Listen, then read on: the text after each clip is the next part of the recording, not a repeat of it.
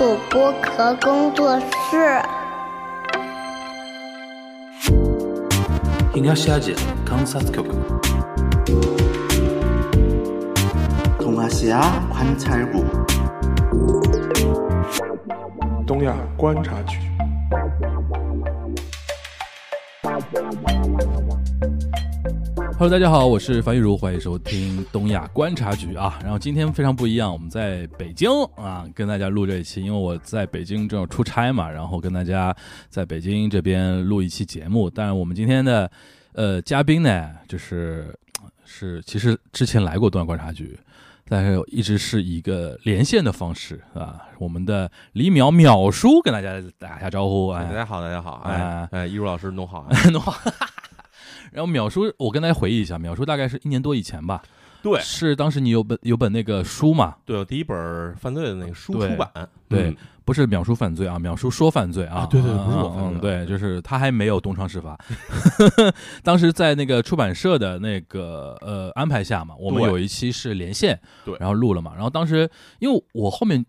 其实跟你那个连线之后啊，嗯，再包括其他做的一些，我连线做的不多，本来就，对，但做了几次之后，我就特别排斥连线，就是因为我那次留下了阴影嘛，不是，就是我觉得这个形式啊，啊，就聊不起来。它比较比较的空，对，而且是必须是我说一段，你说一段，对。你说一段，我说一段，对，没有那种就是很多人说我插话嘛，其实你你不觉得插话其实就是生活中聊天的本来面貌吗？实话说，没有人插话，作为一个一直在说话的人呢，很累，而且你会很虚，你知道吗？对，就是也说，哎，我说半天，人不理 我了，对方下线了，对对对，连线的时候特别不敢搭搭腔，为什么呢？因为你不确定这句话，它正好卡在他下一句的话的坑节上，没错就。非常不舒服嘛。对，而且尤其就是我们一个北京人，一个上海人呢，对这个说话节奏也不太一样。对对对对对，但我跟那个淼叔呢，是不是第一次线下见面？上一次我们在北京这边，因为那个李志明李叔做了一个呃观影会嘛，嗯，然后观影会之后，他还传了北京这边他的一些博客圈的朋友，大家一起吃饭嘛。没错，呃，那天我记得还是吃的烤肉，对，李对吧志明少有的是出血的时刻，大出血时刻，对吧？然后在那个局上面，包括秒说，包括很多那比那个，比如说那个姐姐说啊，几个呃，还有还有一些吧，都是基本上都是金圈播客圈的一些朋友。就是有好些我都没见过。对对对对对对，有几个我也没见过。然后然后在那一次，我跟那一个秒说等于是线下正正正正经经的第一次见面，对，对吧我其实我印象里，咱俩可能还在哪儿见过？Pop 面，as China 吗？还是什么？应该不是，但不是什么那种特别大的场面应该只是打个打招呼照面，打个面个招呼啊，对看人眼熟。对对对，嗯那天聊是是那个比较深度的聊是那个那个局里边，所以说那个上那个时候就说我说下次有机会咱们那个面对面聊一期东亚观察局，因为在这段时间你哎，首先我问一个，你那个书卖的怎么样？后来书卖的还是挺不错的，好啊像五六万了吧？哇，那现在在出版界已经算很好了，据说还可以。很很很多多多。谢多谢大家捧场，嗯真是多谢大家捧场。然后那你后面那个，因为当时是等于是我感觉是第一本嘛，对系列的第一本嘛，现在有有那个后面后续的在第二本一个 schedule 上面据说年内，据说几年年啊？你也只是据说啊，要要等出版社那边吗？呃，其实就是该完成的事情都已经完成了，啊剩下的事情就要交给就不是你的事情，对交给一些这种不可知的力量了 啊。高级高级高级。那跟我们稍微剧透一下，第二本讲了哪些东西呢？第二本其实还是案件，啊但是呢，案件有一些是新的，就是没在哪儿、哪儿都没发过的。嗯然后当然也是有一，反正跟第一本结构基本相似。OK 对，所以那个对，所以我们的编辑跟我说，第三本你得做点改变了。我想可能得做点什么亲力亲为的事情写在书里了，不然的话就亲力亲为，嗯自己亲自犯案，犯罪预告。呃，还是说去现场？因为我昨天我正好跟一个朋友在说，嗯，我说淼叔这个项目做到后面最极致的做法，不就是做成那种跑到日本去采采风，还跑啊。到日本监狱里边去跟那个当事人去聊个天儿，这种对吧？其实以前有过，就是那会儿，这个几年前吧，那会儿在日本经常拍一些小片儿什么的，嗯有时候就是拍着拍着，突然到一间房子或者到嗯哪儿以后，就是灵机一动啊，嗯。可能也有点什么冥冥之中的感觉啊，嗯。就是突然一查，哟，这地方出过案子之类的，嗯，所以以前也拍过一些，但是哎我听说了，说嗯。你原还有一些东西在油管上，呃，对，油管上其实 B 站也有，也也有也有，对对对，也是讲日本那个最暗的那个东西。对，G B 站上讲日本自案的，然后去什么日本废墟的，嗯。对我也是，说实话，也好多年没去了。废墟啊哎，Q 到今天我们想聊的第一个主题了。因为我跟那个淼叔这一个局是临时传的嘛，没错。对吧？正好赶上你刚刚从大马回来，对，跟大家预告一下，也不是预告一下，就是透露一下，透露一下啊，日坛不是拉了个那个团嘛，对，去马来西亚那边是一个什么样主题的一个团来着？是一个热带雨林探险团。嗯，对，就是在马来西亚的东东马，嗯也就是沙拉越这地方。然后我们在那边就是，反正用了差不多有个六天五晚时间，嗯，有一半儿时间左右时间基本都是在雨林里头。嗯就是没想到过雨林是这个样子，嗯对，反正有点像军训，有点像拉练。嗯，就是大家在这个这个六天五晚的这个团游之后哈，都诞生出了一种革命般的友谊，就是我们一块儿扛过枪、打过仗的感觉，嗯嗯嗯就确实很艰苦，吃过苦，对但是真的很很这是现在当代都市人最能能够接受的那个最底线了，哎，就是模拟吃苦体验。对，哎，这有意思哎，我觉得真的说实在话，咱嗯别的地方咱不说，嗯咱就说北上广深嗯这些娇柔造作的对都市白领们。文青们对哎，都应该去体验一下体验一下这种关系。一方面呢，给你一种模拟体验，哎第二第二方面呢，也没有真的就很苦，没有，真的很苦。嗯其实说实话，它让你觉得最难受或者最最反反你的常规的几点啊，嗯一个呢就是比较热，嗯。第二呢就是出汗的量是平常你一周的出汗量，嗯。一天就差不多赶上一周出汗量。然后第三呢就是环境上，因为它到处都是有，比如虫子呀、啊爬虫啊，然后动物蜥蜴哎对小动物是蛇呀这些东西。嗯。它虽然很安全，就是你你只要不直接打人家的话，人家不会伤害你。嗯，但是这种环境呢，其实你在国内的话，去大部分的动物园都得不到这样的体验。对对对对，非常有意思啊。行嗯，那是刚刚从马来西亚回来，对吧？然后我们就说，哎哎，我我正好在北京，你知道传一个聊，那就聊什么呢？聊什么呢就？当时就说到说，因为那个奥本海默，哎，你看了吗？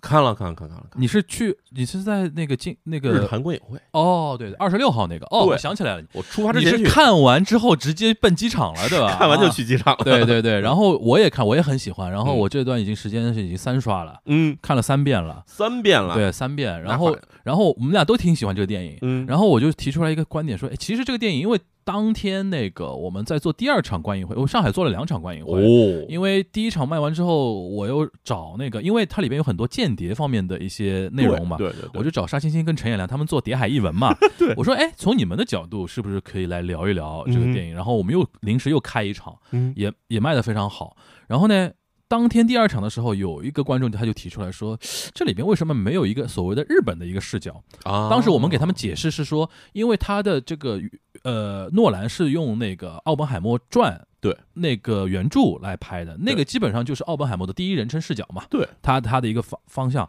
然后所以说这个电影基本上也是第一人称的，从奥本海默的一个视角去看他身边的那个周遭那个东西。是的，然后严谨的上来来说的话，奥本海默在做了核试验成功之后，其实原子弹跟他就没有关系了，被军方等于是接管了。没错它里边有个桥段就 就说了这个嘛，对对对，它里边还就是说核试验之后，他看到两个原子弹被封装要起运的时遇候。上卡车，他还跟那个军方的人说：“你们要注意什么什么。”然后那个军方还挺客气，嗯接下来就跟你没关了对。我 take it from here，对对对对就就非常真实的那一段。对然后他就是从 radio 里边听到，哦，那个日本那个广岛嗯，核炸成功了，嗯然后怎么怎么样，然后听到杜鲁门那段讲话，那段是非常真实，他不是刻意隐去日本视角，对而是他只是严谨的站在奥本海默的一个视角来看这件事情的。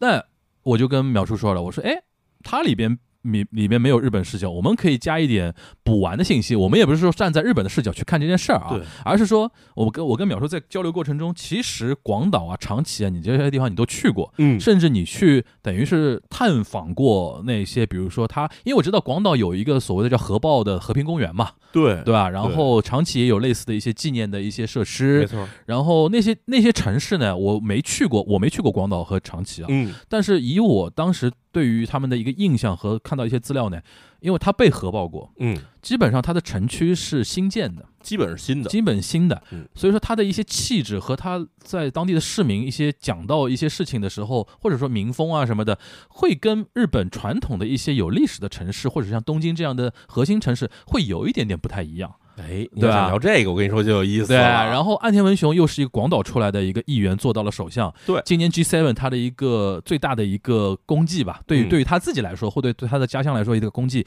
就是把 G7 那个会场放到了广岛。广岛，因为这是近十年来日本经常在做的一个动作，就是首先他最主要的就是要让美国总统去 广岛，对吧？从奥巴马开始嘛，对从奥巴马开始，Trump，然后加上拜登，现在都完成了，对对吧？一键三连了，对吧？然后 G7 也去了，对吧？他等于是他当目的就是说，让更多的人能够看到日本作为一个唯一被核爆过的国家嗯的一些观点和一些想法。嗯，这是日本近大概十几二十年来的一个夙愿嘛，很长时对吧间了，？对对吧？所以说从这个角度，哎，我想，因为你在现场看过嘛，嗯嗯，然后我们可以聊聊一些你的观感，然后补完一下日本这边的一些信息。然后还有一个点蛮有意思的，就是我可以先跟把点先提出来，因为那天还有个观众提到说，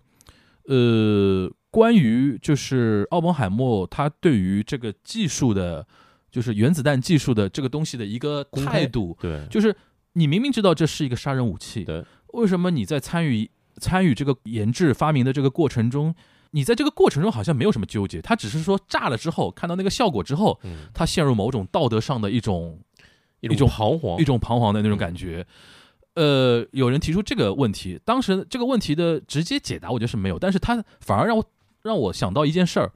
前两年我看那个宫崎骏那个电影，就是《起风了》，起风了。他比较就现在他现在日本在放映的是他最新的一个电影嘛，嗯，就是我不知道中文应该怎么翻，反正日语的一直接意思就是你们应该如何活下去，你想怎样？你想怎样活下下去？对，倒数第二部就起风了，对，里边也有点比较像这个奥本海默一个争议的点，就是因为这个电影里边讲的一个技术天才，嗯，发明的或者参与发明了一个杀人武器，但他是如何自洽，或者说他是如何活下去的？对这个点，其实到时候我们也可以来探讨一下这个话题啊。先让淼叔讲啊，哎就是我就是你是什么情况下去的那个广岛和长崎？哦，这个事儿其实说起来，时间上来说，二零一七年嗯不算太久之前，不算太久之前。对，然后那次呢，很有意思的一点就是，我一直有一个很好的一个朋友，也是我以前的同学。嗯然后这个人是一个美国人，嗯然后呢，他的身份也有点特殊，他是波音公司的一个工程师，嗯而且是做这个不是做战斗机的，是做这个民航客机的。嗯对然后这哥们儿跟我差不多，可能我们俩零八年就认识了。然后在日本的时候，我们俩一直在一块儿，就是嗯在一个学校上学，然后就关系非常好，然后到处去玩儿。后来毕业之后呢，分别就是他回美国，我回日本，嗯啊，不是，对，毕业之后呢，他回美国，我他去美国，你去日本，现在讲话都要小心啊。不是不是不是，实话说是。他回美国，嗯我回了中国。我在日本待了一段时间，还是回中国。嗯对，然后再往后呢，就是我们俩就经常是一些邮件联系，或者是 Facebook 上联系。终于到了二零一七年这时候呢，他也跑到了日本出差，嗯然后我也去日本玩儿，于是我们俩就约着说，咱们俩一块儿在日本开车兜一圈吧。当时其实车上还有我几个朋友，北京的我以前发小，然后我们就这么着组成了一个四个人的一个很神秘的一个小组，就是就车上有俩我那俩哥们儿可以说是英语不太懂，嗯然后我这个朋友呢，他只会说英语，他还会啊他他会说英语跟西班牙语，嗯然后我会说日语跟英语，嗯然后我还中文。所以呢，这车上就是这么一个组合，我们的这四个人就感觉你们可以逛全世界啊。特别特别逗这一路上。然后当然出发之后，反正有一站，后来就反正说沿西日本转一圈嘛，就转到了广岛这地方。逛到这儿以后，我说：“哎，这地方你们美国人可可熟吧？”啊他说：“这地方我来过第三次了，因为那会儿他在留学的时候，他自己就来过广岛这边玩。嗯然后呢，他弟弟就是他们家有好几个兄弟姐妹嘛，嗯他弟弟是在。”驻冲绳美军的那个，他是一个 Marine，就是一个、哦一个海军陆战队的一个军陆战队啊，对所以呢，他跟他弟弟当时就来过，然后他就带着我在那儿转。嗯先生说：“你看，这就是原子弹那个核爆的那个 zero point，就是那个原点，就落到这个地方，就是这地方上面就是核、哦炸弹，因为它其实是在空中，它是空爆，它不是地爆，对，空爆，所以这地方就是 上面就是那原子弹的地方。嗯然后就开始在我带我在那片周边转，然后我就发现那边街上呢，老外特别多，就是金发碧眼人特别多一七年。的时候就老外特别多，对对对，因为什么呢？我相信就是很多欧美，尤其是美国来的人，嗯，他总会想去看一看。对对对，对吗？这这这这个这种感觉，我相信就是你你套用一下，虽然我们很难套用这种心情，但是你也觉得这是我们曾经干过人类历史上唯一一次的事情，就是别的国家的人没干过这个。用一个可能不太恰当的说法，可能不太恰当啊，嗯，打引号的圣地巡礼嘛，有点圣地巡礼，这里用圣地巡礼感觉又不太恰当，稍微有点狠啊。对对对对，然后后来我们就在那边广岛那边转了嗯。转了，可能在我们在那儿住了两个晚上。哦，，那很久，待很很长。对，然后最后发现广岛首先它确实是就是你刚才提到广岛有一个和平纪念公园，嗯，非常大。非常大，非常大的，然后这上面基本上它的原址就是被和平的那个那个区域，嗯就是被原子弹直接轰平了的那个区域呢，现在还剩下可能也就是一栋或两栋建筑物，非常神奇。就是嗯。当时日本不太多的那种钢筋水泥建筑物，有一栋嗯。是留在了那个就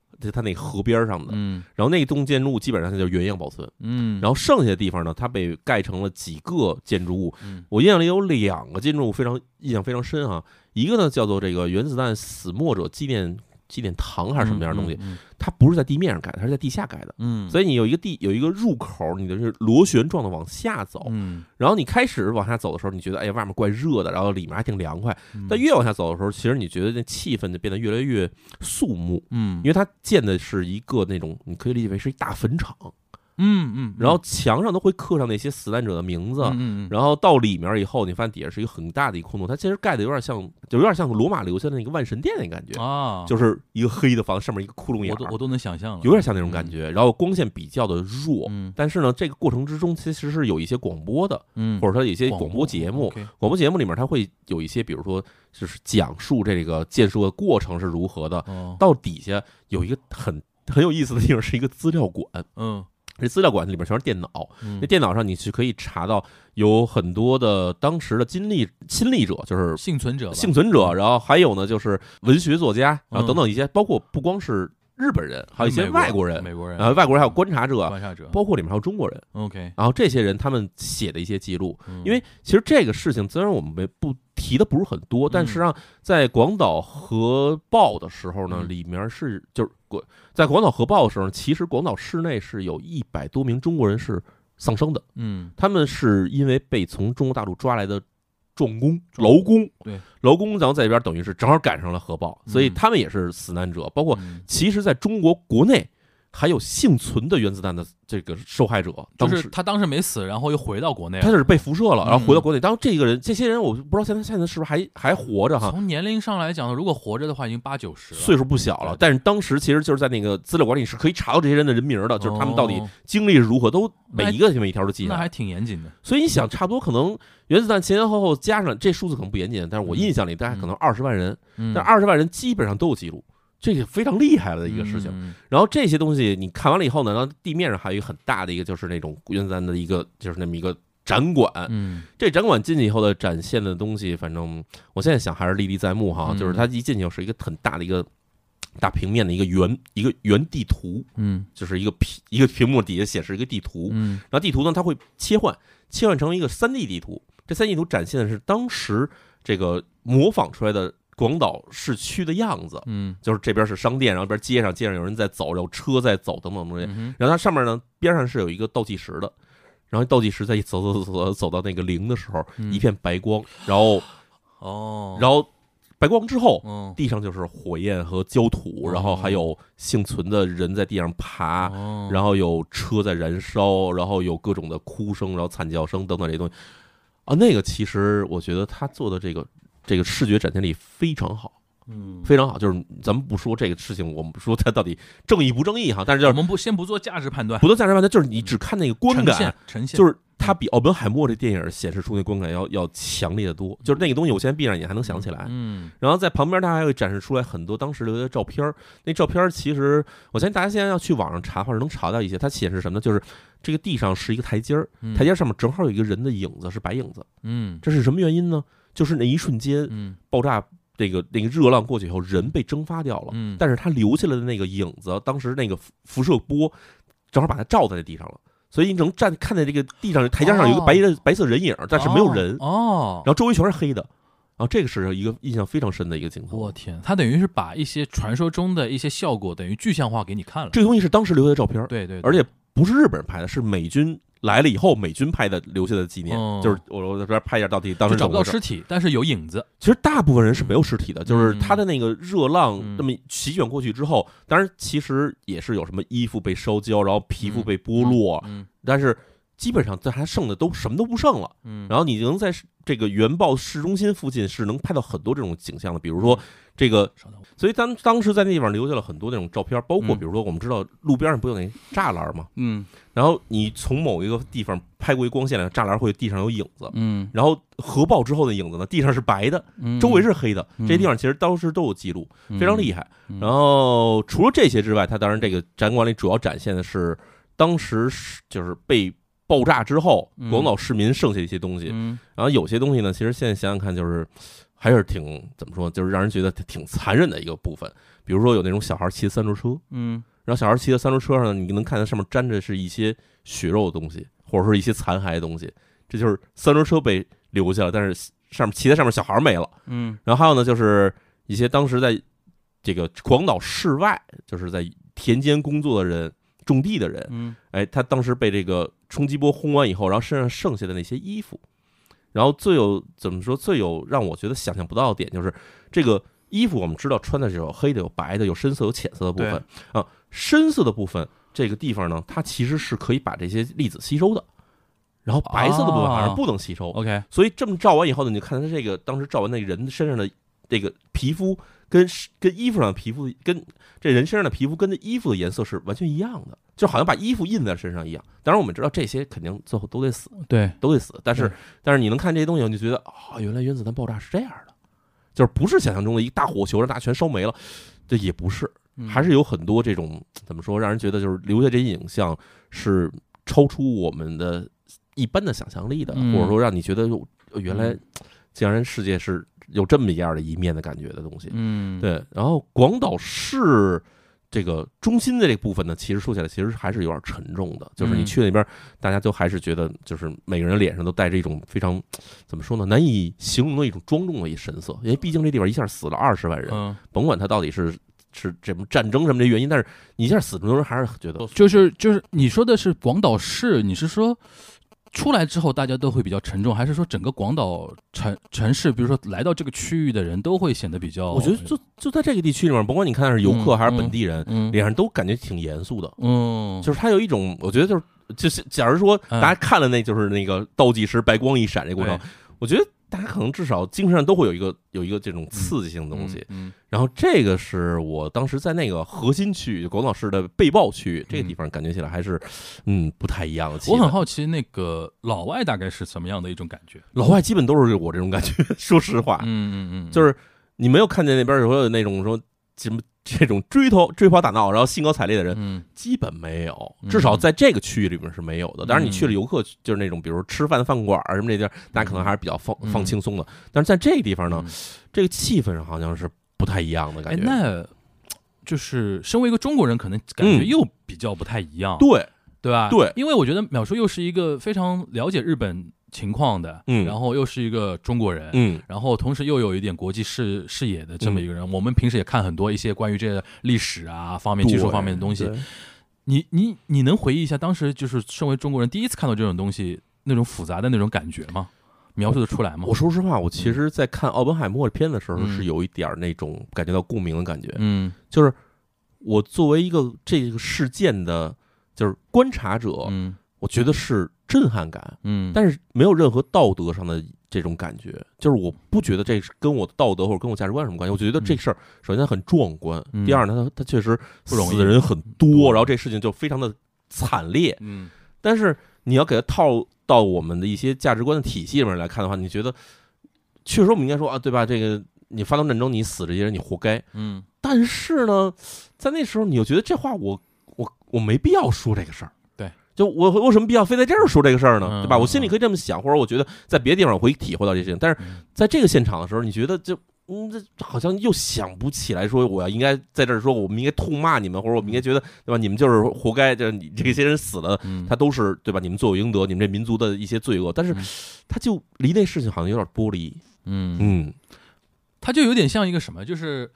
呃，你很讨厌一个人，嗯，但是你突然知道这个人遇到一些什么样的厄运之后，你会觉得说啊，那我就沉默吧，不去说一些或者说哈 哈，我觉得更不恰当的，嗯。或者我觉得更更像我心境，嗯。是你好像在看东非的动物大迁徙一样的感觉。哦，就是它里面也会有什么鳄鱼吃河吃河马，然后会有各种，但是哦。你看着就觉得，哎呦，这是自然，然后这是世界，就是那种感觉。哦，所以那个时候，其实我是有点，就是你想不出来太多东西的信，就是它的嗯一下的信息太大了。嗯那种信息，我相信没有，我相信就国内大部分朋友其实嗯没有那么多对原子弹爆炸以后的那个现象、那个情况特别了解的人。嗯至少因为我们其实从小到大接受的这种对于原子弹概念是什么呢？就是嗯一个沙漠，然后一个原一个蘑菇云起然后所有人欢呼，这是我们对原子弹概念。对的，但是在那个地方你看到的原子弹是另外一方面的原子弹，所以它又不太一样了，嗯。感觉，嗯。我分享一下，我们上次做观影会有一个小朋友嗯。来分享的一个内容，挺有意思。他是很多次参加我们观影会了，嗯。呃，大概我我光到我光我看到他大概就有三次左右。嗯。他那天看完奥本海默那个观影会之后，他起来说，他那天觉得最让他印象深刻的是，原子弹这个东西原来在他心目中就是一个游戏里面的一个设定，因为他平时玩电玩嘛，有一些比如说跟战争有关的一些。文明系列，我大概能猜到，类似于像这种的话，嗯他觉得哦，原子弹不就是你发了一个什么东西，然后怎么怎么怎么样。然后他看了奥本海默之后，他会深切感受到，哦，原来原子弹是这么一个存在，嗯。哪怕他看到的只是核试验的那个那个场面。哦，其实那天他说的那个东西，我就很感慨，就是说，其实我们现在活着的世代的人，绝大多数是都是没有尝呃体验过、没看过，没看过那种东西对，，甚至因为原子弹之后的那种，比如说美苏争霸、冷战那种东西啊，嗯我们现在呃世代里边，可能年长一点的人，比如说五十岁往上的人，嗯可能会有这种感觉。我们现在年轻一代甚至没有那种冷战的那种对，冷战是什么大家也不知道，对，而且冷战那种剑拔弩张，然后随时随地有可能，比如说我们这个世世界就被核毁灭的这种情况下，嗯。我们已经体就是甚至都难以想象这么一件事情。对，其实曾经在二战之后发生过很多次这，种事情。我记得那天我们沙沙老师就那天就是呃分享会就他就说一个观点，他就说他觉得人类世界之所以现在没有被毁灭，很大程度上就是幸运，就运气，就是运气他说，比如说他说古巴导弹危机，对。他还比如说一九八三年那种什么那个什么，就历史上冷战历史上有好几次险些擦枪走火的那种事件嘛。对，你想，比如说像越南战争也好，包括这个阿富汗战争也好，其实这些事情其实都有可能会演变成为更严重的后果。对，嗯然后像但是像我们现在可能比如说玩游戏啊、看电影啊，然后讨论啊，互联网上讨论的时候，往往会对于这个东西说说的就只停留在它的文本层面在讨论了，对，你觉得大家没有体感的。就就是它可能对我们来说只是一个词儿，对，那你不知道它到底影响是如何，嗯。或者是是一个怎样的一个过程。，对。这种太惨烈的事情，就是说实在话，嗯。可能是因为我们现在世界实在太和平了，对。当然也不是说完全和平啊，对对，但是就是跟那个年代比吧，就是嗯那个年代完全是走在热核战争的边缘，对就是随时随地大家说我今儿扔原子弹，你信不信？对现在就是那种我想扔原子弹了，然后别人说你敢吗？就是 他开始变成另外一种态度，我当然觉得这是一个好的方向哈。嗯对对对。那你看完那个广岛那个出来之后，嗯或者说你这这么多年跟那个日本人有交流过这方，我我平时啊嗯，跟日本人就是必谈这种话题，哦我也不跟没法没法聊这个事情，你知道吧？主要是什么呢？就是第一，当然这一如老师你肯定知道，嗯日本人是比中国人更谨慎的，对，所以你要跟他聊这个事儿呢，他很有可能什么都不敢说，对，然后但是日本人呢又不太好会拒绝别人，所以跟你绕，对他跟你绕，然后你要跟日本人绕呢，绕来绕去，其实绕出来结果的我们知道其实是嗯没有任何结果的。嗯所以这事儿我也懒得谈这个事儿，嗯懒得懒懒聊。但是我跟我那美国朋友聊过这事儿啊，对，然后美国朋友说，对我们觉得其实这事情做的就是当时必须要这么做。嗯，对他，就是站在美国人的视角，他就接受了那一套，就是说我们提前结束战争那一套了，就是说说，但当然其实跟在影片里说的话题是一模一样，就是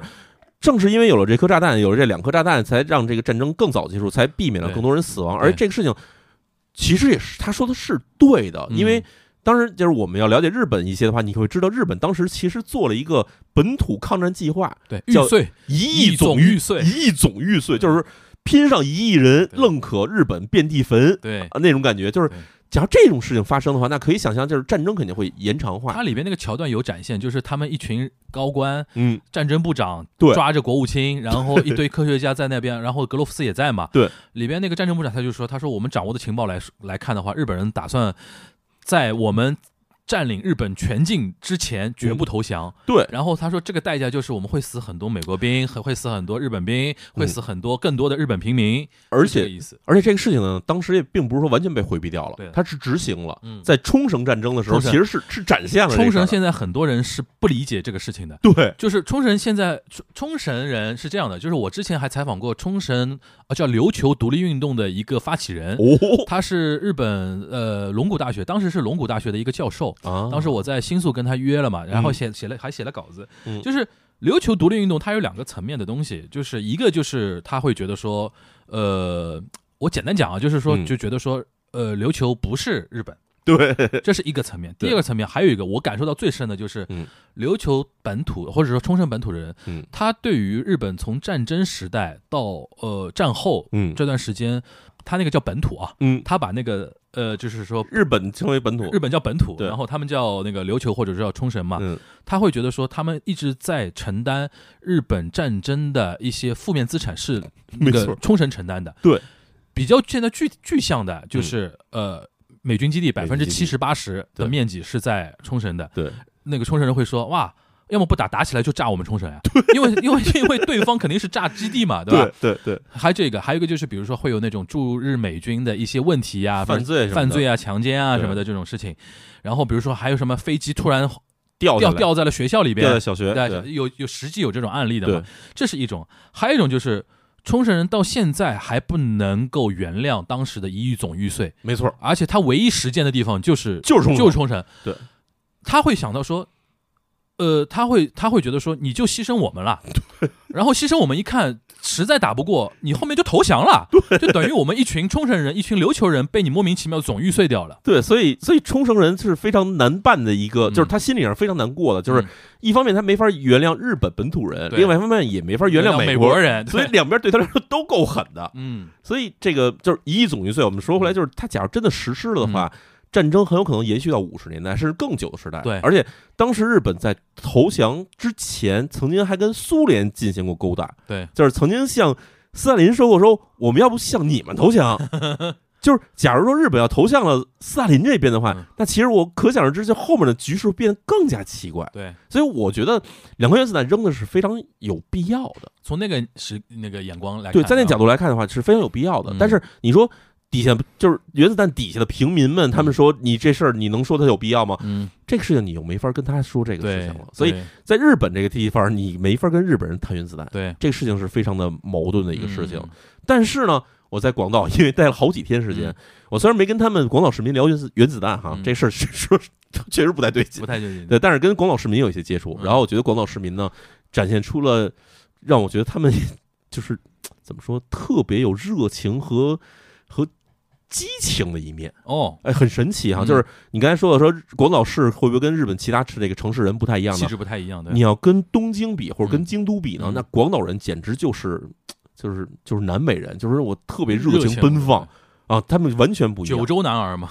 还真不能说九州，我觉得他们算什么人？就是首先呢，广岛人呢，当时我去的时候时机比较的特殊，嗯那是广岛有一个叫广岛 Cup 嗯啊，Hiroshima Cup 是一个那个黄蜂队，就是那个棒球队，对对。知名的那个那个那个那个叫什么？呃，日日本职棒的一个球队，而且呢，他是在那一年之前已经有几十年时间没有拿到过冠军了，对，然后在那一年他们夺冠了，突然夺冠，突然夺冠，所以我去的时候又正好是赶上他季后赛时候。而，且他的应援颜色又是红色，对，大红色。大。红色。然后我去鲤鱼队嘛，他是对对对，我去的正好赶上他们的那个季后赛时间嘛，嗯。所以每个人就是那种兴高采烈，说我们又赢了。然后每天晚上去吃饭的时候呢，你就找一个那种屋里坐的满满当当全是人的时候，大家肯定干的只有一个事儿，嗯。就是看棒球，嗯。一边看棒球一边喝酒，然后就那个气氛特别的好，所以让我对广岛这个城市呢留下了非常好的印象。嗯。就是我觉得好像在日本没见过哪个城市人活得像广岛人、广岛人似的那么轻松。我补完一，下一个视角啊，嗯。就是呃，广岛那个红鲤鱼队它有个特点，嗯，就是它是日本职棒那么多球队里边啊，唯一一家可能是是市民团体资助下的一个球队。没错，因为其他你比如说像东京巨人队啊，它背后是读卖新新读卖新闻啊，对，哇，那大财阀对大财团。啊阪阪神，然后比如说呃，那个阪神是那个阪阪神就是阪神嘛，就是百阪神百百货店嘛，对对吧？百货店嗯。然后福冈 SoftBank 嗯软银啊，软银，都是不差钱的。对还有但是呢，广岛是唯一市民团体自助，就它它是市民捐钱捐出来的，它是一个草根球队，草根球队。嗯，然后很多年球场也很破啊，什么，没错所以说你可以看到这种球队往往就是说他的实力不会很强，对。但是为什么呃那个一七年那个时候他突然变强了呢？嗯，他的确有一些，比如说他从他因为这个小球会啊，嗯。大家平时看英超就知道了，对。小球会有一个特点就是一定培养年轻球员，成名之后卖给大球会，培养小妖，对，嗯。然后他有的时候就是靠，比如说，呃，有一个你知道，广岛那个球队的粉丝经常有有一个自嘲的一个梗，你知道吧？嗯。比如说他有一个有一个球员叫黑田吧，还是叫什么黑川啊，我忘了。嗯，反正他是当年在广岛打了几年，嗯就打得非常好，打到大概差不多三四年的时候啊，他们内部会说，哎呦，他差不多会离开我们 可以。卖了，可以卖卖了。因为他知道球队一定会把他卖了，因为当时是一定要靠这种卖了之后，然后重新再滚到那个球队自己的资金池里边再去没错，滚嘛没错。所以说，呃，他有他每年就是会输出很多年年轻的有前途的球员，这些球员可能到那个日本职棒的大的球队，或者直接去美国，有很多去了大美去美美国那个大联盟，对吧？大联盟，对，然后呢，一七年之前呢，有两个球员，嗯，他们从美国那边就等于是打了几年之后回来了回回来之后。不去任何大球队，就我要回广岛，哇，那非常燃的一个故事，你知道吧？然后因为那一年在这两个球员核心球员的鼓励下，嗯，那个球队超前的团结，没错，然后打到了季后赛，还拿到了冠军。然后因为广岛那个球队，他这个后来导致那一年啊，就是红鲤鱼队本来在那个日本职棒里边就是一个特殊的存在，有一批忠粉。有一批人有跟也跟广岛没关系，他可能嗯住在大阪，可能住在住哪儿都有住哪儿都有，他就喜欢那种草根逆袭的故事，你知就是道吧？特别喜欢 underdog。对，嗯，然后呢，那一年就引起一个非常大的红色旋风。然后当时有一个叫呃叫叫 Cup Cup Girl，对。因为他那个球队叫 Cup 嘛。Carb 对，，Cup Girl 就是嗯，全日本很多女生就喜欢穿他们那个应援的红色，对。然后在那边那个居酒屋里边还不一定看得懂多少棒球的东西，对。他就会觉得说加入这种，他成为某一种流行的趋势。对，他成为一个流行的 icon 了。对对对，然后这个呢是给广岛的人，我觉得带去很大的一个宽慰和一个精神的一种一种一种象征的一个东西。对，所以我觉得就是对，但是现在我相信很多朋友开始想去日本玩了，嗯。我觉得可以去广岛玩。广岛可玩的东西太多了。嗯，最近不太好去啊，哦啊，对不起，还对不起，真是啊对不。起，对不起，哎，可以去日本广岛做个什么奥本海默？海，圣地巡礼吗？太地狱了，这个东西太地狱，太地狱，开玩笑啊嗯嗯，对，所以你说说回来，因为我刚才嗯补完一下那个广岛鲤鱼队的那个，对对对，所以广岛整个城市的气氛，它因为就是它有点像，就是城市的感觉呢，有点像名古屋，因为我们知道名古屋也是二战之后被炸平了的城市嘛。呃，就是城市很开很开放，它不像什么城东京什么，它不像什么东京、京都这种城市，就是嗯。哎小道儿特别多啊，嗯。单行线，我们这边叫传统，没有啊，就是大宽马路，然后大的这种立交桥，嗯。就去了以后呢，感觉起来哎很宽阔。嗯。同时呢，广岛也非常有幸的，因为广岛它以其实以前在江户时期，甚至更早的时期呢，它是一个相对来说比较有钱的地方。嗯。它掌握了就是濑户内海船运的一个核心地域，所以呢，嗯。那周边有很多古迹也是留下来的，嗯。所以广岛这地方，我觉得确实是嗯可以考虑再多去几次的感觉，嗯而且你要加上这个把中国这个流就是日本中国地区的流这个所谓叫做。流行的这种旅游线路的话，广岛冈山这条线其实，嗯，挺美的，而且还便宜，对对，嗯而且相对飞起来也很近嘛。飞起来哎，对，离上海也哎，我们就不要少一个小时了，我们就不要在不要在最近这种时间节点推广日本旅游了，OK，不太正确啊。对，不太正确，对不起，对不起，对不起，对不起，对不起，对不起，对。那么咱们说广岛，咱们嗯。广岛长崎相比起来长崎其实嗯。有有一个观点，你说到长崎之前，嗯。好像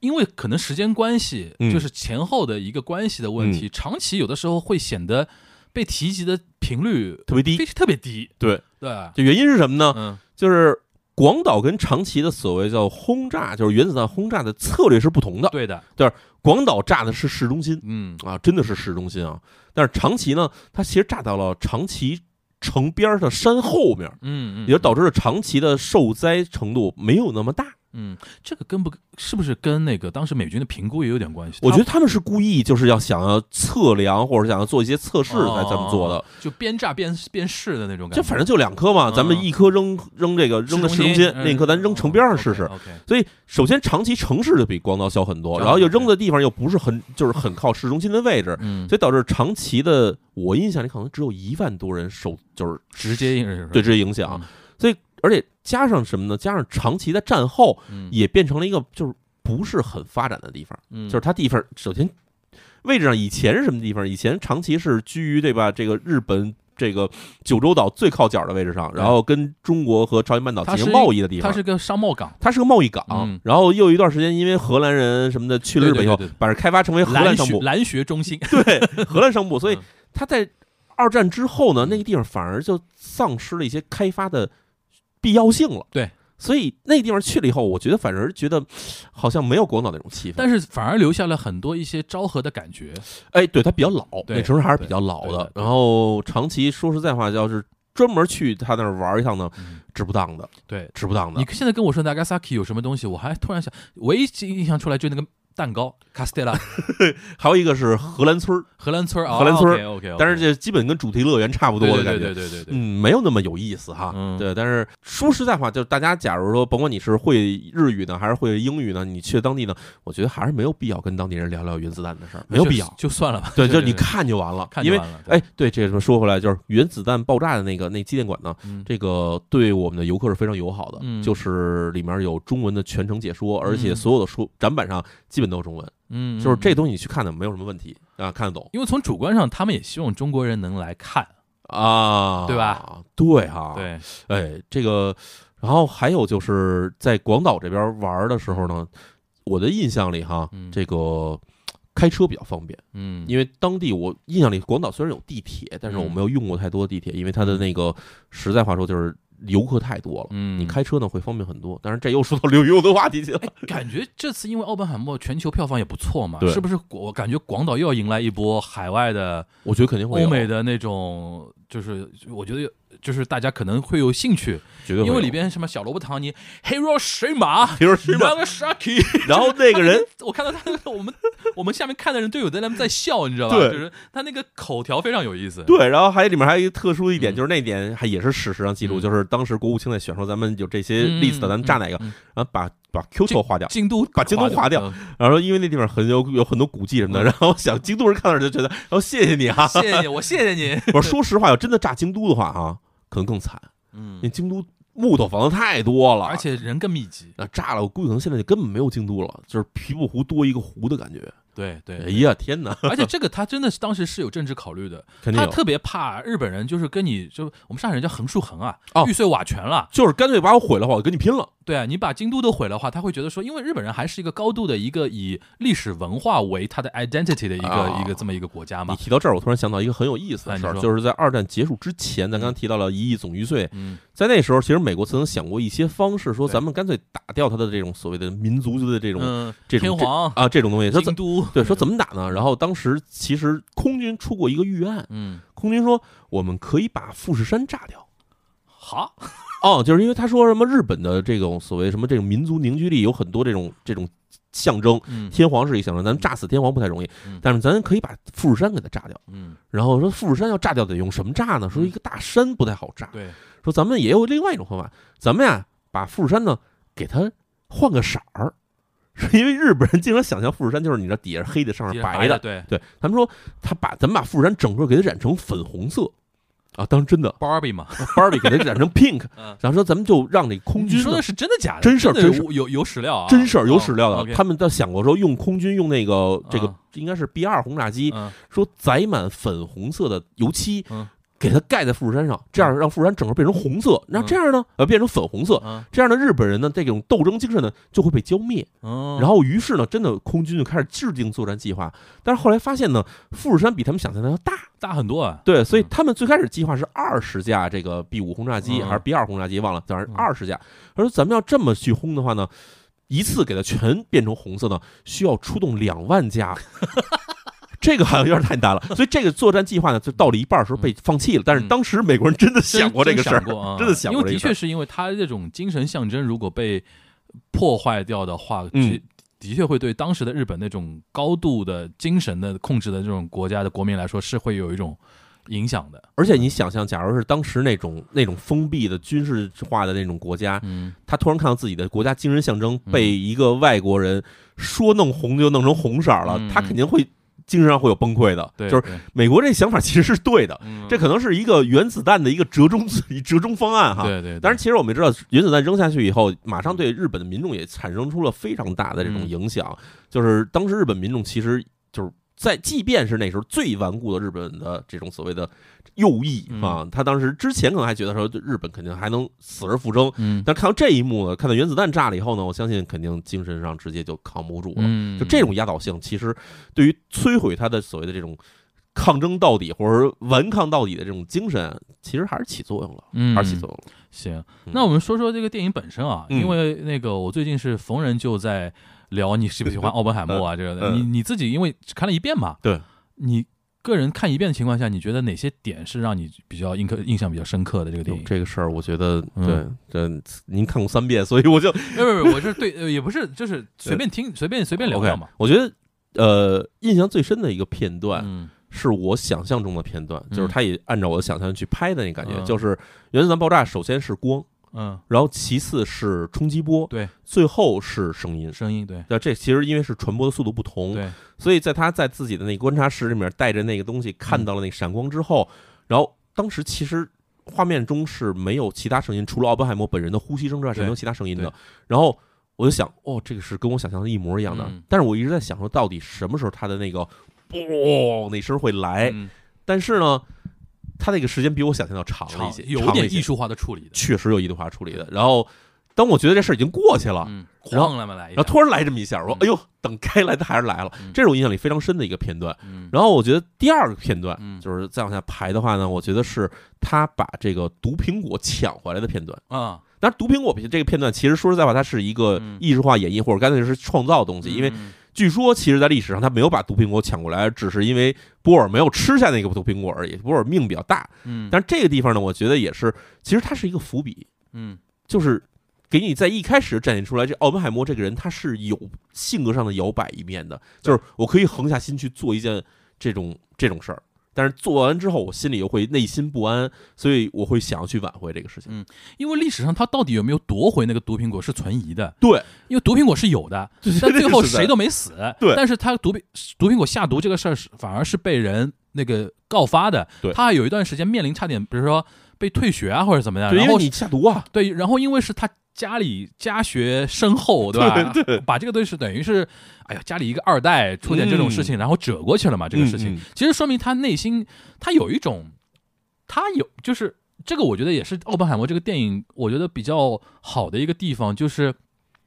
他把人的复杂性给拍出来了。他在这里面显得就是嗯奥本海默这个人嗯显得更像一个真实的人，对，就是我有时候会，比如说我对吧，生气了、怒怒的时候，我我干脆撞死你算了，但是嗯，马上你会想说不能不能不能不能，对吧？我觉得你说到这个点啊，嗯我印象很深，也是体现奥本海默非常复杂的那一面的嗯。是，我印象很深，就是他是我我也写过朋友圈，就是他有一次把自己的一个最好的朋友叫拉比，嗯。第一次拉到那个就是洛斯阿拉莫斯那个那个嗯。实实验场的时候，我不知我我不知道你还有没有印象啊？就是他穿的是军装制服，对。然后在那边对，发号施令颐，指气使啊，挥斥方遒嗯。然后拉比坐下来之后，就是跟他聊了几句，最后来一句，嗯他说：“你让我来可以，你把这身皮给扒了，对对对，你是 scientist，对你不是军人。”对。然后接下去一个镜头，紧接着一个镜头，他就把自己的西装又穿回去了，就是原先那然后下，帽子又戴回去了。对我我脑子里是想的是，诺兰不会浪费一帧画面。对，他拍这个桥段，我觉得啊我个人解读就就体现奥本海默内心有一种什么啊？嗯他有的时候做这种事情啊，他会嗨，对，就是突然他意识到了，嗯就是曼哈顿计划现在他是全权负责，嗯他万一做成之后，他就是原子弹之父啊。对，这个是在人类科学史上是一个绝对抹不去的一个伟大功勋。对，甚至比一个哦诺贝尔奖都要牛逼。嗯他嗨了。嗯嗨了之后呢，他用军装代表一个什么？就权力、政治这个东西，他被他就是说裹了嘛，对吧？然后被拉比这么一点之后，他的那个就等于是又回到那个样子。这其实是诺兰最终还是表现了那个奥本海默比较相对正面一点，但是他用这种桥段来说，他也有动摇的。我觉得这个是非常有嗯怎么说，这个就是。拍纪录片或者嗯。拍传记片的话，非常重要一点就是你不能把它神化，对。绝对不要任何一个人神化，因为我们知道所有人他都是人，对，所以要展现出一个人的人性，嗯，其实是更难的。你要展现出一个人是神性的，那太多了，太好拍了，对对对对有这人，有奥本海默，呱就一下光辉又伟大起来。嗯。但是你要拍出人性的话，这东西难道在于就是你要拍出他性格中的嗯。懦弱的一面、摇摆的一面，然后自大的一面，然后骄傲的一面，然后同时也有自己自毁的、堕落的一面，就这些东西。怎么能展现出来？这个嗯。我觉得你说这点，嗯。包括其实很多点，就是在片子里，他会其实奥本海默本人是有很多次摇摆的，对的，对他有各种的，就是说，哎呀，就包括你想他参加工会的时候那种，对吧？开始的我不想参加，然后后来说大家全联合起来，干脆成为那工会的那种代言人的时候，嗯。他那其实也是一种，就是我飘了，对，然后马上又被拉回来，他永远有人在给他拉回来。对，然后奥本海默这个人呢，就我觉得他性格上就是他的不是性格上，在他人生中他幸运的一点，嗯，就是一直有点能够把他拉回来，嗯。拉回到说你应该脚踏实地，或者你应该回到那个中中立的这个立场上来。就是这个拉比跟他说说你是一个科学家，其实不为别的，就是说你要回到科学的角度上来，要用严谨的态度去做这个事情，而不是说你要真的跟那些军人一样的。对对，所以我觉得这个他就是诺兰在在展现这方面的时候，我觉得他是比较娴熟的，而且诺兰他里面高度放了自己的一些，嗯价值判断在里边吧对吧嗯，然后还有一个还有一个点，我想跟你分享一下。我因看第一次看我第一次第一遍的时候，我就印象太深了，我就觉得说他跟杜鲁门那个对话，对吧对，？Gary Oldman 那个太厉害了，哎，你想他演了丘吉尔，演了杜鲁门，我们说下一步再演一个斯大林，就是盟军盟军三大佬都演一遍。我印象里他就是他的出场，嗯，当时我带我老婆去看嘛，嗯。然后他出场的时候呢，我没看出来这是谁，他就开始拍我，因为他知道我特别喜欢哦 Gary Oldman，哦，你没认出来的啊，然后我看完我就直接哇、一声，然后我相信可能这周围的人可能不知道我在这干嘛，嗯。但是我就看 Gary Oldman，、嗯而且我因为就是我真的是差不多可能他这个所有戏我都在追，然后他这个扮相出来以后，我就说这个英国老头儿坐这儿演美国总统，但是他那个压迫感真的好强啊！尤其我印象最深，他拿那个手绢绢儿因为历史上这个对话是真实发生的，对。但是细节是没有人写的没有嘛。我觉得他用沾满血，马上沾加一个这个手绢这个细节，对，哇，他那个嘲讽力量好足啊！他手绢拿出来还不是说拿出来对，他是他雕雕出来的，他掉了，然后他是在在他面前抖，抖哎就是哎，给你给你手绢儿，哇，这种感觉就我甚至相信是 Gary Oldman 自己的，我觉得他即兴的我就觉得即兴真的就是我这个东西，你在那看着，马上奥本海默之前你还觉得哦啊，原子弹之父，嗯，那在他面前突然哎呀，突然成小低孩了了，低了一等，真的马上被压制住了，而且那天我跟我我跟我一个做演员的朋友我们在聊，就是嗯。你你突然觉得说这个人物立起来了，对就就这么一个一个动作，哎，对吧？这片子里面有两个角色，嗯。就是那种戏非常少，但是我觉得演的特别好的人嗯，Gary Oldman 算一个，算一个，对另外一个嗯，是那个本阿弗莱克的哥哥还是弟弟，哦，啊他的弟弟哦，OK，就是演那个中情局派的，也是一个军人，但是就是那种冷酷的说要逼供的人，，Pash，对对对，，Pash，哇这个人他出来以后，他本来演的是一个非常冷血的一个人，对对就是他就是用各种严刑逼供手段可以对敲出一切他想知道的东西。对但是他的戏只有两小段，而且都是在那坐着，对在那坐着，然后跟他说话。对，然后你能从他脸上看出那种皮笑肉不笑的表情，嗯然后包括他说话那种慢慢悠悠，但是又让你觉得很可怕那种语气，嗯，就这么一点点小戏，就能把他这个人就塑造出，让你觉得这个人一定要离他远一点儿。这个戏真的很值得细品，我每每个我觉得这是每个就是出现的角色，你都可以慢慢挖他那种感觉，嗯特别的怎么说呢？就是戏骨，咱这这说的有点烂了哈，嗯老戏骨飙戏。嗯，呃，我觉得看完这以后，你觉得说那你在看什么一些内娱的飙戏，你说那不叫飙戏好吗？嗯那真的不叫飙戏好吗那？叫那就叫走你情绪走你，那个大概叫 那个大概叫 PPT，那个能叫，就是大喊大叫呗，反正哎，就是真的对哇，嗯，然后最后我想聊一个，刚才其实点点到的一个，嗯就是关于那个奥本海默，就是这种科学人员或者说这种理工男吧，嗯对于那种呃武器的那种态度，嗯，因为我呃跟大家提一部电影啊，就是嗯。宫崎骏的那个《起风了》嘛，起风了，你起风了应该也看过了嘛，我看过，嗯。起风了当时有一个呃起风很有意思啊，就是国内甚至有一些人觉得说这是一个就是呃就是怎么说呢，就是啊宫崎骏屁股坐歪了一个电影，就是歌颂战争、军国主义啊什么的。嗯。但是但是一般来说，我们都觉得说他还是讲的是一个反战的一个主题嘛。对，但是他的争议的点是，其实我也能理解，因为起风了的那个那个主角啊，嗯他是零战的发明人之一嘛。对，零战就是二战的时候日军一个非常知名的一个战斗机的一个零式战斗机零式战斗机嗯可以说也是一个杀人机器嘛。对。然后主角是一个天才，嗯，就工程就是制造飞机、设计飞机的这么一个天才。然后宫崎骏讲的是这么人人的一个故事。有意思的是，宫崎骏自己本人是一个飞机狂热爱好者。对，因为他的家里就是原来就是造飞机零部件出身的嘛，对他从小看这个东西的，对，所以说他内心从小有一个比较纠结的点，一方面他是一个宫崎骏是一个高度的一个反战主义者，没错，左派，对，对年轻时候就左派，还参加学生运动的那对对对对，然后但是同时呢，他又觉得说他喜欢飞机，嗯战斗机其实是是人类工业美学上面的一种非常高度的一个东西，是的。他其实对这种东西的从美学方面的审美它是很很有的，嗯，所以说他内其实内心一直有这种纠结，我一个反战的人为什么会喜欢飞机？我是不是也有问题？他一 我觉得他那么多年也是在自洽的这么一个过程中，我一直觉得起风了是他的一种阶段性的答卷，嗯，但是呢，那个答卷你仔细想想，他也没回答透，他我觉得这种怎么说，人的纠结是没法彻底摆脱的。对对他，他早年他拍过《红猪》的时候，其实也是在想说，这个飞机，然后战斗机，然后这驾驶员，他也不一定非得是去杀人的，他还可以去是挽救人生的。对。嗯，但当时你看中年的宫崎骏给出的答案呢，其实还是比较明确的，就是说，呃，我情愿变成猪，对我也要我用我的战战斗机只是我的工具嘛，对我要去做我的侠义的之事，我要完成正义的对，事情。我不我不参与你们这帮乱七八糟的，就是说战争啊那种东西。但是你看起风了，就他已经到了那个老年了之后啊，他给出了一个非常模糊的一个感觉。是的因为你想起风了，他最后一个那个 catchphrase 是什么？就是说起风了要。呃，还是要继续活下去，嗯那种东西。然后我当时在日本国内看起风的时候，给我一个感觉，就是因为那个主角他喜欢设计战斗机，然后当时日本那个军国政府对。就军方要让他来做这个事情，他没有任何抵抗的，因为他脑子里就是说，我想设计战斗机，我想我想设计飞机嘛，其实就是，对。而且他做梦都会做到那个意大利的那个飞机的那个非常知名的那个那个战，呃，也是。历我名字有点忘了，反正也是一个历史上非常知名的一个飞机设计师，嗯。跟他的一个精神的一个沟通沟通，嗯。然后然后两两个人的对话什么，他有点什么意思？这个片子有点什么意思？就是说，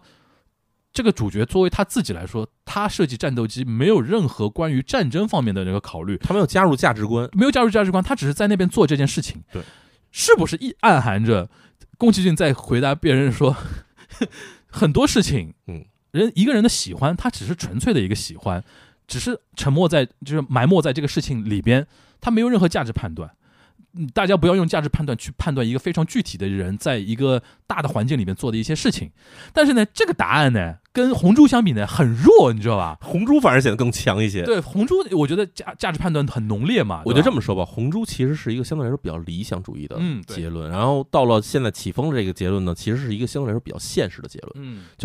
我们人在生活在这个世界上，无论你在任何一个历史时代里边，嗯我们没有没有办法去摆脱掉历史时代的那些背景。对，那么我做这事情到底是正确的还是错误的？嗯我们要是说把这眼光一定要抽出来说，我再想想看几百年后我这做的事情到底正还是错的这个事情的话，嗯其实你是没法去做任何事情的。对，于是我就只好去选择现在在我看起来做的是对的事情。嗯这我觉得可能是他在这片子里面想表表现出的意思。嗯然后其实想到咱们说奥本海默这个事情呢，我其实查了一下，嗯。奥本海默在二战之后呢，他还确实去过日本。哦。他在一九六零年的时候被这种当时，一九六零年我们知道这个日本这个首先朝鲜战争基本结束了，对。然后呢，日本跟美国开始进入了一个非常密切相关的这么一个时代，然后所以当时是有一个日本跟美国之间的叫做呃，叫叫是一个这种智力交流的这么一个嗯这么一个活动，嗯就是说智力交，其实也就是科技交流。对，然后他就作为美方的一个代表被派到了日本。是哇的，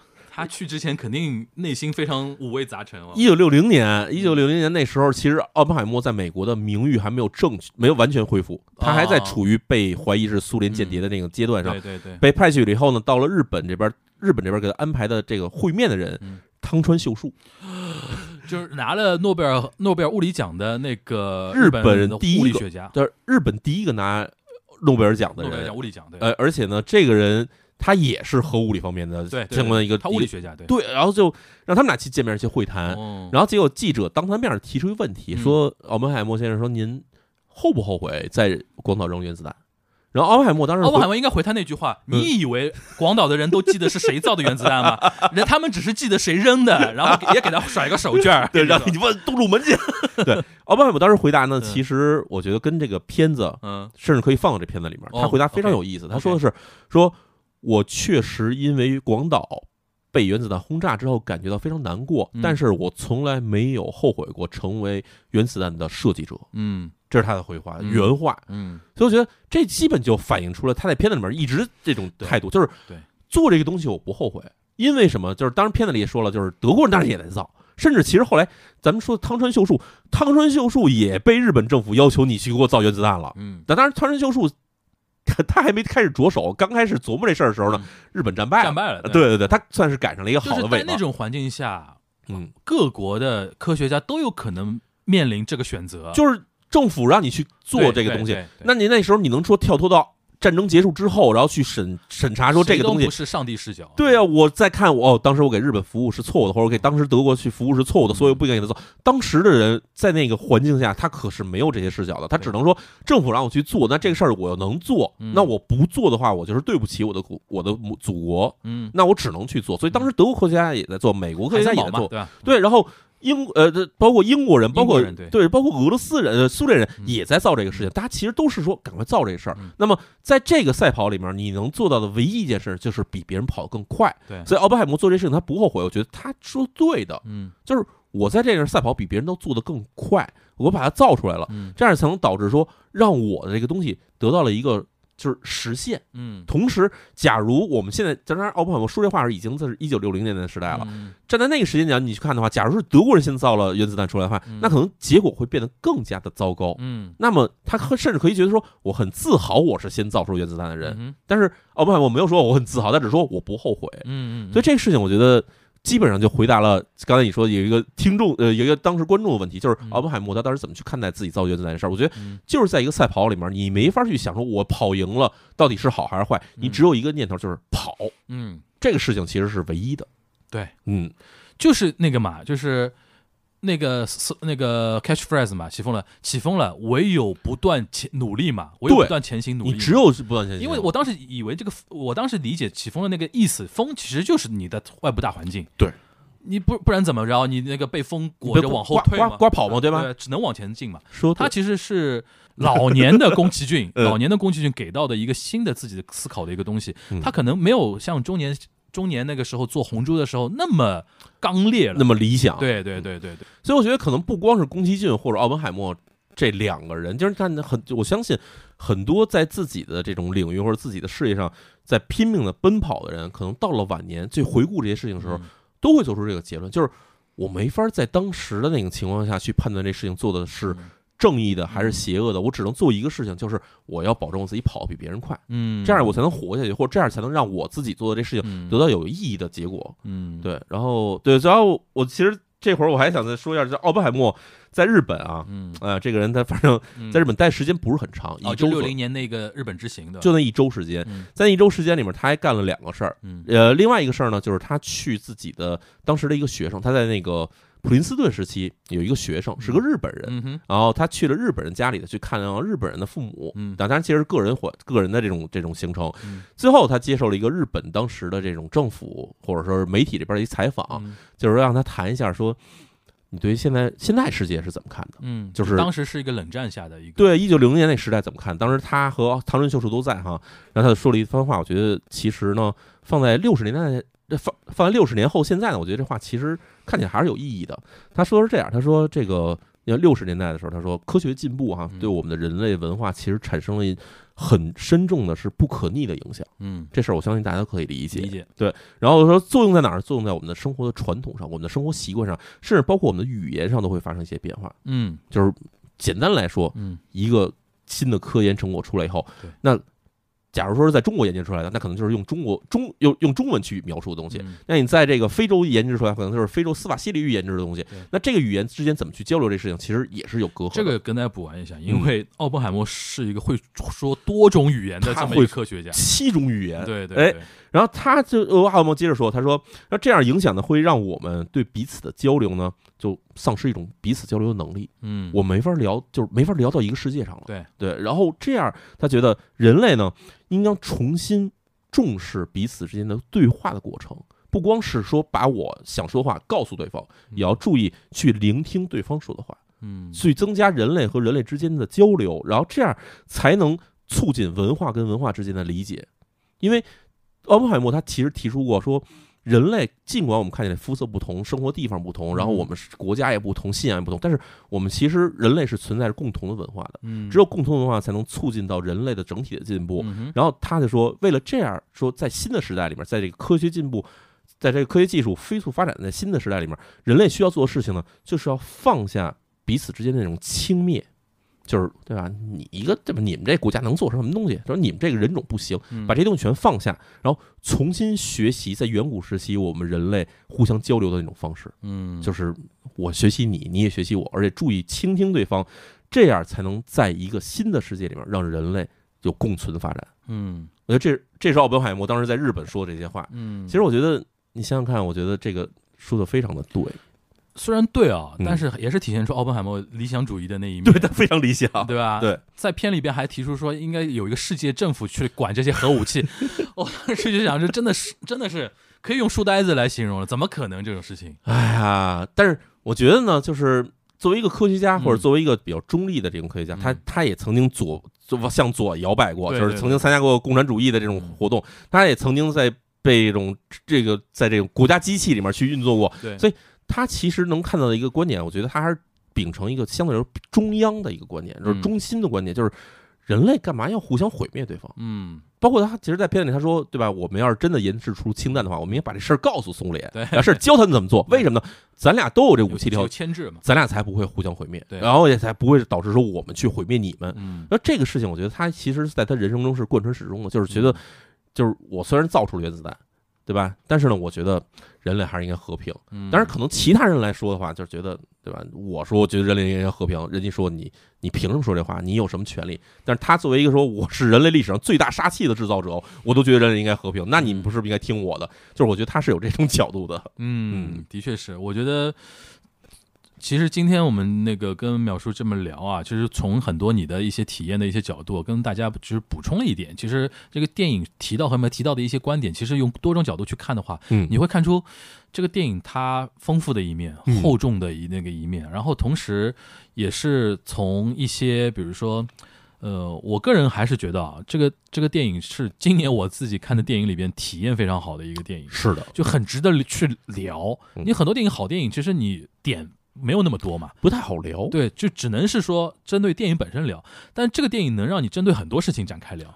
对吧？很多事情都都有一些都有一些点。你光我我光自己聊电影、聊谍战，然后聊日本的视角，就嗯就做了三场 三场活动和节目了啊！其实非常难得能能有这么一个电影在这么一个夏天要看到。然后希望说大家如果没看的话，快去看哎，哎！哎其实还有一个事儿，我觉得挺嗯逗的啊，嗯你说。就是我们一直说这个说日本人是不是会抵制这片子？嗯。哎，还真不是，目前它是好像没有定上映的时间吧，他没有定上映时间，而且现在在一些这种社交网络上，嗯，我看见好多日本人在说，赶快放这片子给我们看，对。甚至在日本的就是比较的怎么说比较大的媒体上，嗯。有一些专栏作家都在这写说，对。奥本海默这电影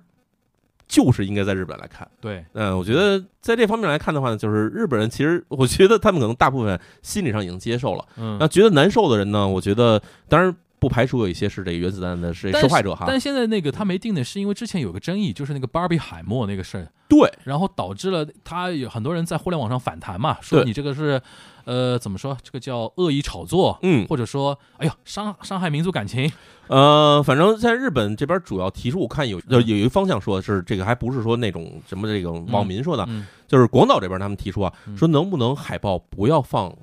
这个蘑菇云。蘑菇云啊，对，不要放蘑菇云，嗯其他都好说，只要嗯别放这就行，嗯因为我们有点蘑菇云过敏嗯啊，这个事儿我觉得可以理解哈啊，。可以理解。对，但是里面再有人说再跳出来说什么这种乱七八糟的话呢，我觉得就可能就是有点对，而且我觉得我自己实际看下来，我觉得如果这个片儿真的能在日本放的话，我觉得会放的蛮好的。我觉得日本人看了之后，可能一开始他会带了一种好奇或者说质疑的眼光进进影院，嗯但是看完之后不会有那种特别那样的那种感觉，他会觉得说应该有更多的日本年轻人去看一看这种。对，我觉得这其实能够给怎么说，就是因为我们一直要求着日本这个进行战后反思，应该对他们这个战争行为进行进行反思嘛。嗯，我觉得这事儿说对哈，嗯就是你去看了以后就知道，这扔你们原子弹呢。这确实是为了拯救你们，对吧？这这个我觉得这事情呢，从我这个角度来说，我觉得这个话说的对，逻辑是对的，早点结束二战对日本平平民老百姓是个极好的消息。没错。别再耗下去了，真的嗯闹到一亿总预算，现在你都没有人去看电影了。所以说，你记得那个那前两天我我我转发了微博里面转发了一张图片，是别人发给我的，是哆啦 A 梦的一个、嗯一个截图，嗯嗯，就是有一集哆啦 A 梦，他是坐时光机来到了日本战时，哦，对对对，然后有一个日本军官就对着那个大雄跟啊野野比跟那个哆啦 A 梦说：“你们怎么不听那个指挥？然后对，说也不剃头发，战时配给啊什么的，这这种东西你们怎么不听指挥？嗯然后说那个呃说以就那我们战争以后会怎么样？嗯然后那个野比跟那个哆啦 A 梦就双手举起来很开心的，嗯。他说后面因为日本就战败了呀，然后那个就很开心那个截图，然后很多人发给我，嗯。呃，我觉得那个就很有意思，讲了一个其实现在日本很多年轻人的一个视角，嗯。就是日本在很多一些一些主流叙事里边，说老实话，嗯，战后他们是过上了所谓的战前他们想象的好日子。对 对，早点结束，他反而过上了那个好日对，早结束早早早结束早解脱，所以说，因为加加上藤子 F 不二雄，他是一个比较比比较左派的一个人，所以说从他的叙叙述视角里边，就是说，哇，早早点结束那是好事儿。对，日本战败了万岁。日本，战胜万岁，他是那个万岁那个动作嘛，那个那个截图非常有意思。对，所以说我是说觉得说，呃，希望说日本能够早点看到这个片子。嗯，是的，吧也是希望说，在我们中国大家，比如说，呃，平时有时间的话，因为现在已经暑假已经结束了嘛，嗯，电影院里边也没没有那么多小孩跟你闹，安安静静的，安安静静的去看，嗯对吧？哎，这次你呃那个北京这边的观影会也是在那个 IMAX 看的吧？对 IMAX，哎，你自己对这个 IMAX 这个厅的那个体验，你觉得怎么样？哦我觉得首先 IMAX 听非常好，嗯，但是呢，我觉得这片子没必要。我也想说这个，当然，当然，其实后来也有人给我普及这个嗯科科普这个知识，就是说 IMAX 不光是说这个这个这个听的这个什么这个画面屏幕大，嗯，它其实呢还有更多，比如说声音的全效果好景声、全景声，杜比这种东西，哎，对这些东西。但是我觉得，其实要搁在一个二 D 普通电影院看的这片子同样精彩。嗯，你知道现在因为它主打一个，因为它宣传的时候就说这个片子是那个诺兰用 IMAX 七十毫米的黑白胶片拍的，嗯，它主打这个宣传点，导致国内，我现在我相信北京也一样，上海已经出现什么情况了？嗯，非 IMAX 场卖不动，大家就可着 IMAX 看，你知道吧？然后我我看北京，昨天我也看了一下嗯万达那个 IMAX，嗯两个两场非 IMAX 和 IMAX 大概中间只差了十分钟，嗯，哇，那个非 IMAX 一张没卖出去，天哪，然后 IMAX 卖满，哇我！天啊，我觉得这听到这种程度，我觉得可能看第一遍的时候，大家还是想看效果，想看那画面的话，还是要刷一遍 IMAX。然后后面其实对我来说，二刷三刷的话，后面细节嘛，对对对，看什么都便宜。便宜。对，看深夜场最好。对，真的是。行行行，那今天非常感谢淼叔啊，然后刚刚从大马回来啊，哎，跟我们又来聊了一下那个奥本海默里边的一些日本的视角的一些补完吧。嗯然后你自己在日本广岛，尤其是广岛那个怎么说，走了那么一圈儿，看到了一些现场的一些感觉，然后大家又聊了一些。呃，我觉得那个六零年访访日的那个那个、嗯那个故事特别好，对这个东西，其实好像很多人没没没没提到过，真的应该如果应该加一笔的话，因为可能那个呃自传里面没提到那个东西，所以自传也没提到，而且而且还一点就是这个资料也不是很好查。我当时查的话，查这所谓叫西日本新闻，查嗯翻那个一九六零年报纸才看到这一条，哦就当时报道也不是很多。其实这个很很值得放在那个电影里边，是的那个味道就足了。哇，那嗯有点太足了，有点有点东亚特工的感觉。行，呃，非常感谢淼叔啊，然后给我们期待下次我们在上海啊，哎在我在我的工作室里边，大家再录录一场别的什么话题啊。期待期待，期待行行行，那今天的我们的东亚观察局就到这边了，大家拜拜。拜拜。